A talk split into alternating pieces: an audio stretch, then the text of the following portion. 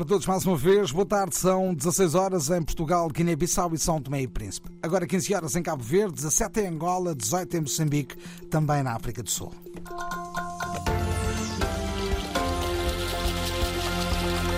António Silva Santos, na edição a esta hora. Mais de 13.600 pessoas em fuga à violência armada em Cabo Delgado procuram refúgio no posto de Namapa, distrito de Herati, na província de Nampula, no norte de Moçambique. O balanço preliminar é adentado à RDP África por uma fonte na vila e abrange registros até ao início da tarde de ontem. A mesma fonte explica que o número de deslocados continua a aumentar quando famílias estão ainda a chegar da Anamapa e prossegue também o registro das entradas. Pouco mais de 70 milhões de euros é o montante que o fisco angolano vai deixar de arrecadar com a descida da taxa do IVA de 5% para de 14, aliás, para 5%. Anúncio feito em Luanda pelo diretor do gabinete do fisco para o IVA, João Lava, à margem do debate promovido pela consultora Deloitte. Mas analisando a situação socioeconômica e financeira das empresas, bem como da população, abdicou-se de uma arrecadação de 63,9 mil milhões de contas. Se nós conseguirmos trazer as empresas que estão no setor informal, podemos cobrir significativamente esse hiato. O diretor do Gabinete de Imposto de Valor Acrescentado da Autoridade Tributária Angolana apela ainda aos comerciantes para cumprirem cabalmente com a decisão do fisco relativa à descida do IVA. Neste caso, para se ter um impacto na redução significativa do preço, há necessidade que os agentes econômicos sejam honestos na aplicação da taxa do IVA. Um bem que tem taxa de 5%, o agente econômico deve ter humildade suficiente para aplicar a taxa de 5% e não aproveitar-se da falta da literacia fiscal do contribuinte e aplicar a taxa de 14% e o pacato cidadão pagar 14% a um determinado bem que o Estado já reduziu para 5%. João Lavo, diretor do Gabinete do IVA do Fisco Angolano, refere também que a descida do imposto vai ajudar a recuperar o poder de compra das famílias, sobretudo ao nível dos produtos da cesta básica alimentar. A sociedade civil cabo-verdiana está a ultimar um plano no seguimento das contas públicas do arquipélago. Este é um dos resultados de uma ação de capacitação dos líderes associativos, uma iniciativa do Programa Regional de Governação Económica e Reforço de Sistemas de Gestão de Finanças Públicas dos países de língua oficial portuguesa e Timor-Leste, explicada pelo presidente do Conselho Diretivo do Fórum, Dionísio Pereira.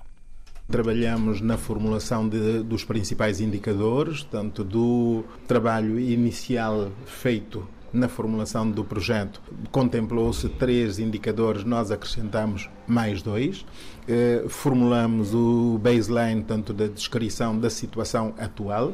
Hoje vamos trabalhar na definição e fixação de metas, assim como algumas ações que conduzirão a participação das organizações da sociedade civil até o tanto 2026, portanto que é o horizonte temporal de execução do projeto.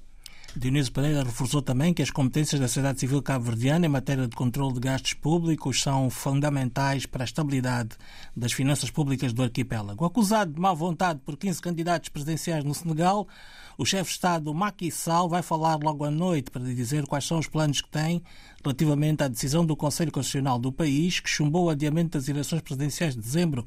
Jornalista João Costa Dias.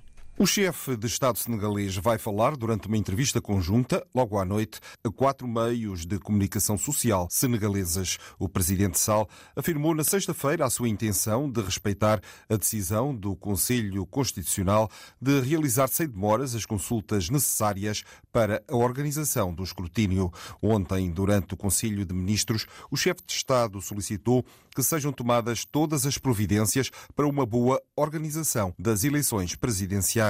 A data, refere o comunicado final do encontro, vai ser fixada muito em breve. Sal reafirmou também o seu compromisso com um processo inclusivo de consulta e diálogo, a fim de construir consenso em torno da reconciliação nacional, do apaziguamento e da pacificação do espaço público, com vista à consolidação política económica e social. O movimento Vamos Proteger a Nossa Eleição anunciou uma nova manifestação para o próximo sábado.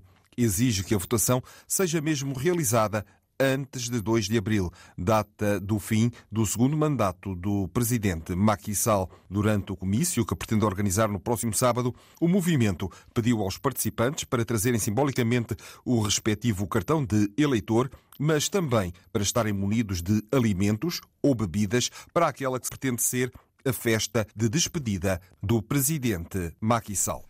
A manifestação de sábado, sábado, passado mobilizou milhares de pessoas nas ruas de Dakar, capital senegal, sem que tivessem sido registados incidentes de relevo.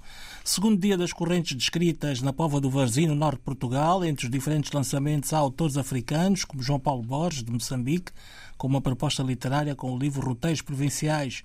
O escritor revelou à jornalista Fernanda Almeida como é escrever um exercício pessoal quando escrevo, por mais chocante que possa parecer, não existem leitores, não é?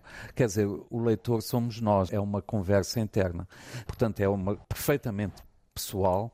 Dito isto, eu reconheço que o livro só é completo, só ganha o seu sentido quando ele é lido, não é? Portanto, chegar ao, ao formato do livro é sempre terminar um ciclo. E a escritora angolana Paula Tavares explica por que lança o livro Poesia Reunida juntamente com Água Selvagem, declarações à repórter Fernanda Almeida, que acompanha mais uma edição das Correntes Descritas.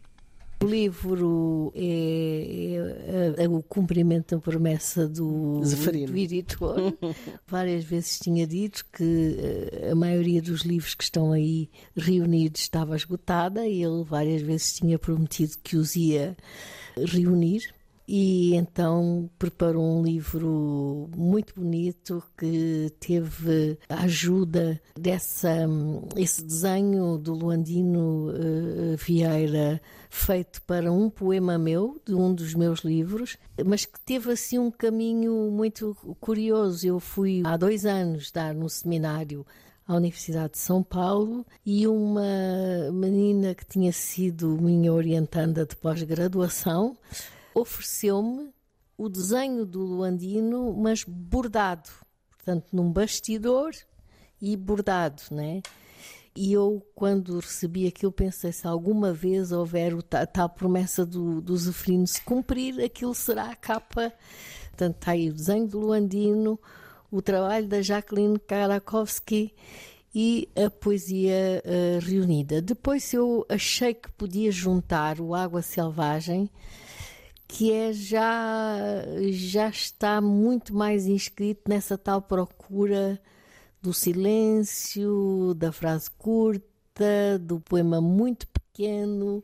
Lançamentos são às 5 da tarde no Teatro Garré, na Pova do Varzim, no âmbito das Correntes Escritas, edição 25. É o essencial das notícias às quatro da tarde, hora de Lisboa, Bissau e São Tomé. A edição esta hora com António Silva Santos. Informação também em permanência na internet. É só clicar rdpafrica.rtp.pt.